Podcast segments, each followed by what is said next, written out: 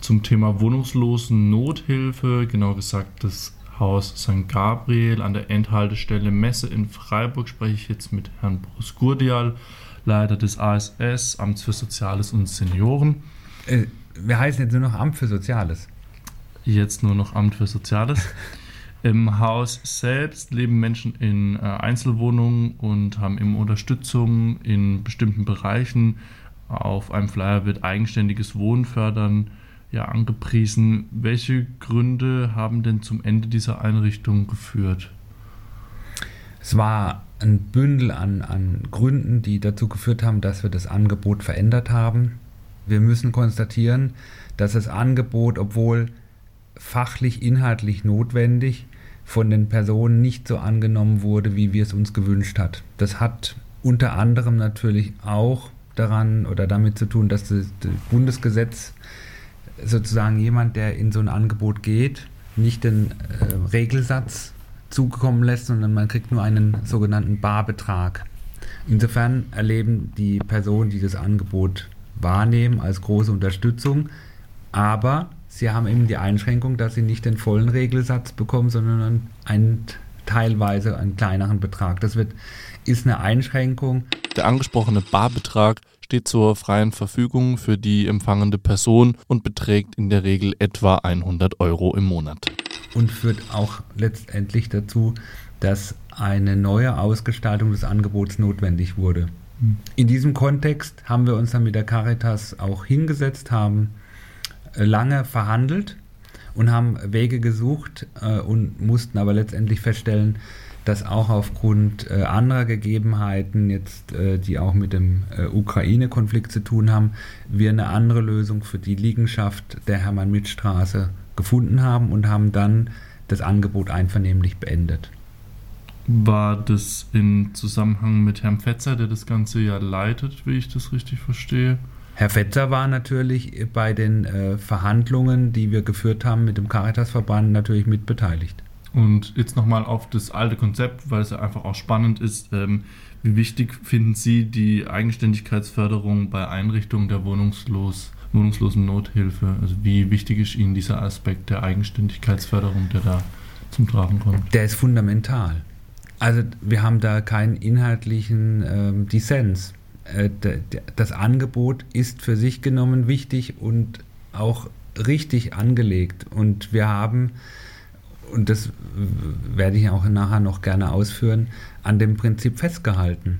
Also das, es war, uns war klar, dass wir das Angebot zwar jetzt hier an dem Punkt beenden, aber dass ein entsprechendes anderes Angebot das aufgreifen muss. Insofern wird hier nichts wegfallen in dem Sinne, sondern wir mussten neu konzipieren. Okay, dann sprechen wir genau über dieses. Es drängt uns ja fast schon. Nun sollte laut dem vierten Sozialausschuss vom 29. September 2022, also schon eine ganze Weile her, eine Anschlussunterbringung eingeplant werden und nicht einfach eine Streichung. Das wurde eben so auch gesagt.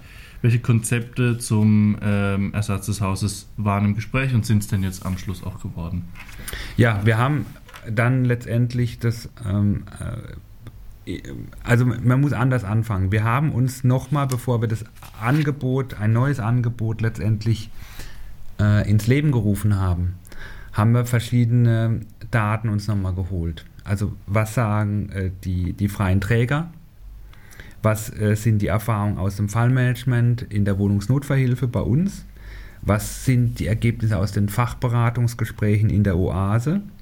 Was sagt auch das Streetwork, was sie für Bedarfe sehen? Und wir hatten eine Fachdiskussion im AK Wohnungslosenhilfe und auch im Kuratorium Wohnungslosenhilfe. Und dann wurde uns Folgendes klar. Wir haben das bisherige Angebot, was äh, wir gesehen haben, dass es einen stationären Hilfebedarf gibt, also einen Hilfebedarf für eine Gruppe längerfristig ähm, wohnungsloser Menschen in Freiburg. Und wir haben eine sogar weitere Gruppe identifiziert, äh, wo wir gesagt haben, es gibt hier Menschen, die oft langjährig ordnungsrechtlich untergebracht sind, aber eine Vermittlung in andere Hilfen nicht gelingt.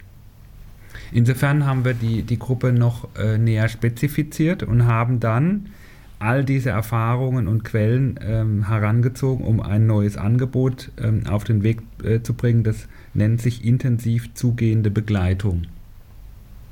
Und diese intensiv zugehende Begleitung ist seit 1. März diesen Jahres aufgestellt und schon in Kraft, wird von der Heilsarmee umgesetzt in der Tullerstraße.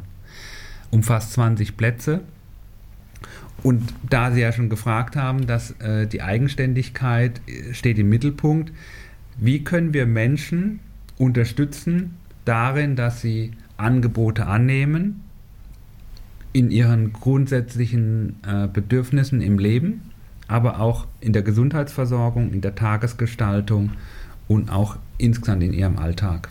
Damit sie mit dem Ziel, dass sie eigenständig hoffentlich auch irgendwann aus der Wohnungsnotfallhilfe wieder rausgehen können in sozusagen Regel, Regelsysteme. Und wie sieht es dann in diesem neuen Konzept in der Tullerstraße aus? Also das Thema wird sein, dass wir die Menschen oder wir sehen einen Bedarf, Menschen ähm, darin zu befähigen, dass sie sozusagen die Räumlichkeit annehmen können.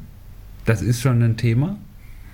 Wir sehen auch, dass ähm, wir verhindern müssen, dass ein äh, Zimmerverlust dann auch einhergeht, wenn man sich an gewisse Regeln nicht hält. Äh, es, geht, es, geht, auch darum, wie man Konflikte vermeiden kann und äh, konstruktiv sozusagen ähm, Konflikte bewältigen kann, also Konfliktbewältigungsstrategien. Wie kann man den Gesundheitszustand mit, dem, mit der Person weiter verbessern? Mhm. Häufig äh, krankt es schon daran, dass die Person Hilfe nicht annehmen können oder wollen. Aber das hat meistens einen Hintergrund. Und wie kriegen wir es hin, äh, dass Erfahrungen von Ausgrenzungen ähm, und Ablehnung und Konflikte sich nicht wiederholen.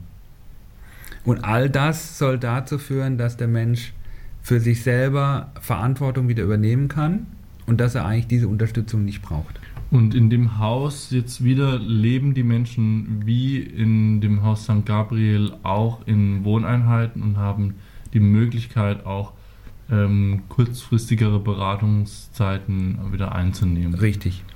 Und jetzt dann natürlich die logische Frage, man zieht um, äh, was passiert denn mit dem Haus St. Gabriel, also dem Haus in der... In der Hermann-Mitt-Straße, was haben wir aus dem, es ist ja ein ganzes Gebäude, was der Stadt gehört und in der Tat konnten wir das, äh, konnten wir zwei Konzepte hier umsetzen. Wir haben sowohl äh, jetzt circa 16 Plätze normale ordnungsrechtliche Unterbringung mit einer ambulanten Betreuung und wir konnten im Dachgeschoss das Aufnahmehaus, Erika Kramer Haus hat ja Aufnahmehaus und wir konnten eine Außenstelle vom Erika Kramer Haus hier einrichten und konnten die Plätze auch dort ausweiten. Äh, dort werden nochmal 12 bis 13 Plätze zusätzlich eingerichtet weil die Plätze im Erika Kramer Haus auch nicht gereicht haben. Also haben wir, die Caritas wird weiterhin in dem Haus eine wesentliche Rolle spielen, aber eben gemeinsam mit der Stadt, wenn es in der ordnungsrechtlichen Unterbringung geht.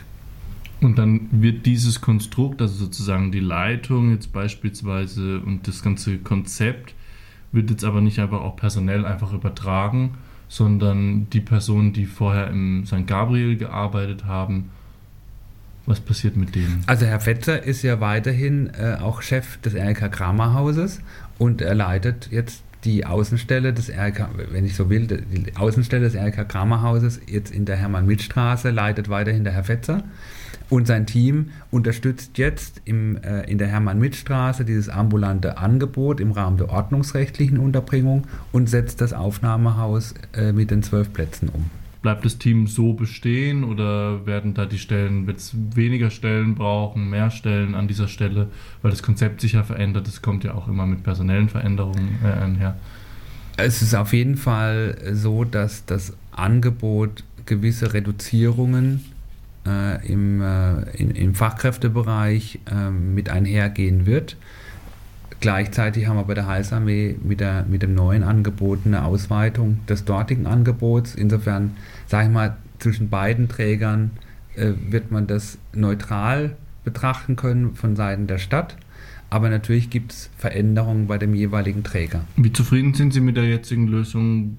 Also ich finde, es ist ein sehr, sehr gutes Konzept, eine sehr gute Lösung für eine, für eine Situation, wo wir lange gerungen haben um, ähm, wie gehen wir mit dem St. Gabriel um und dem Angeboten. Ich finde, es ist eine gute Lösung, gefunden zu haben. Uns war wichtig, sowohl, dass die Caritas das ein Angebot weiterhin in dem Haus ähm, umsetzen kann, das war uns wichtig weil wir auch die Trägerpluralität brauchen. Wir brauchen verschiedene Träger in der, in der Wohnungsnotverhilfe und da ist die Caritas eine ganz wichtige Größe. Und gleichzeitig haben wir mit der Heilsarmee einen Träger gefunden, der sozusagen auch ein neues Konzept jetzt ausprobieren kann und wir sozusagen auch eine Lösung finden, gefunden haben mit dem Konzept, dass wir die Problematik mit dem Barbetrag nicht mehr haben. Weil es ist eben kein klassisches stationäres Angebot, aber es ist ein sehr intensiv zugehende Begleitung, die sich natürlich im Grunde im ambulanten Bereich äh, niederschlägt, aber sehr viel von dem aufgreift, was auch Schwierigkeiten im alten Konzept waren. Und insofern bin ich damit sehr zufrieden. Jetzt frage ich mich auch noch, wo bleiben denn ähm, zum Beispiel stationäre Wohnungsangebote, also wo, inwiefern ist der stationäre Bereich der Stadt Freiburg jetzt ein wenig kleiner geworden? Das muss man jetzt genau beobachten. Das werden wir auch evaluieren, inwieweit wir weiterhin einen Bedarf haben, der ungedeckt ist. Ich glaube nur, dass wir neue Wege gehen müssen. Also wenn, wenn die Rahmenbedingungen von der bundesgesetzgeberischen Seite so sind, wie sie, wie sie sind und das auch ein Nachteil ist für Menschen, dass sie eben nur einen Barbetrag erhalten können, dann ist es, glaube ich, nicht die Antwort, die die Menschen auch von uns erwarten. Also sprich, die Wohnungslosen erwarten auch, dass sie ihren vollen Regelsatz äh, erhalten. Ich kann das aber jetzt in dem klassischen stationären Angebot nicht umsetzen. Und deswegen müssen wir kreative Wege gehen, um auch dafür eine Lösung zu finden. Ich bin zuversichtlich, dass uns das gelingen wird. Aber wir werden das evaluieren und wir werden das auch im AK Wohnungslosenhilfe wieder besprechen und im Kuratorium. Mhm. Und wenn es dann eine Lücke gibt, dann werden wir die auch schließen. Und bezüglich Eigenständigkeit jetzt, wenn diese stationäre Wohnung und wenn das auch dieses Konzept der Stärkung der eigenständigen Wohnfähigkeit jetzt ja mit einem ambulanten Angebot gar nicht in der Form einfach abgedeckt werden kann, weil ein ambulantes Angebot ja diese Spezifität des eigenständig Wohnen und eigenständig ähm, Leben und Gestalten und den Beruf zurückkehren gegebenenfalls gar nicht tragen kann. Wo sehen Sie da die Möglichkeiten, das noch weiter auszubauen? Also bin ich nicht überzeugt, dass es, äh, ich glaube, man kann ambulant und stationär nicht so schematisch betrachten. Man, der Mensch wohnt ja auch sozusagen in dem jetzigen Angebot eigenständig und wird sehr stark unterstützt, auch in seinem täglichen Ablauf. Äh, insofern äh, kriegt er genau das, was er benötigt.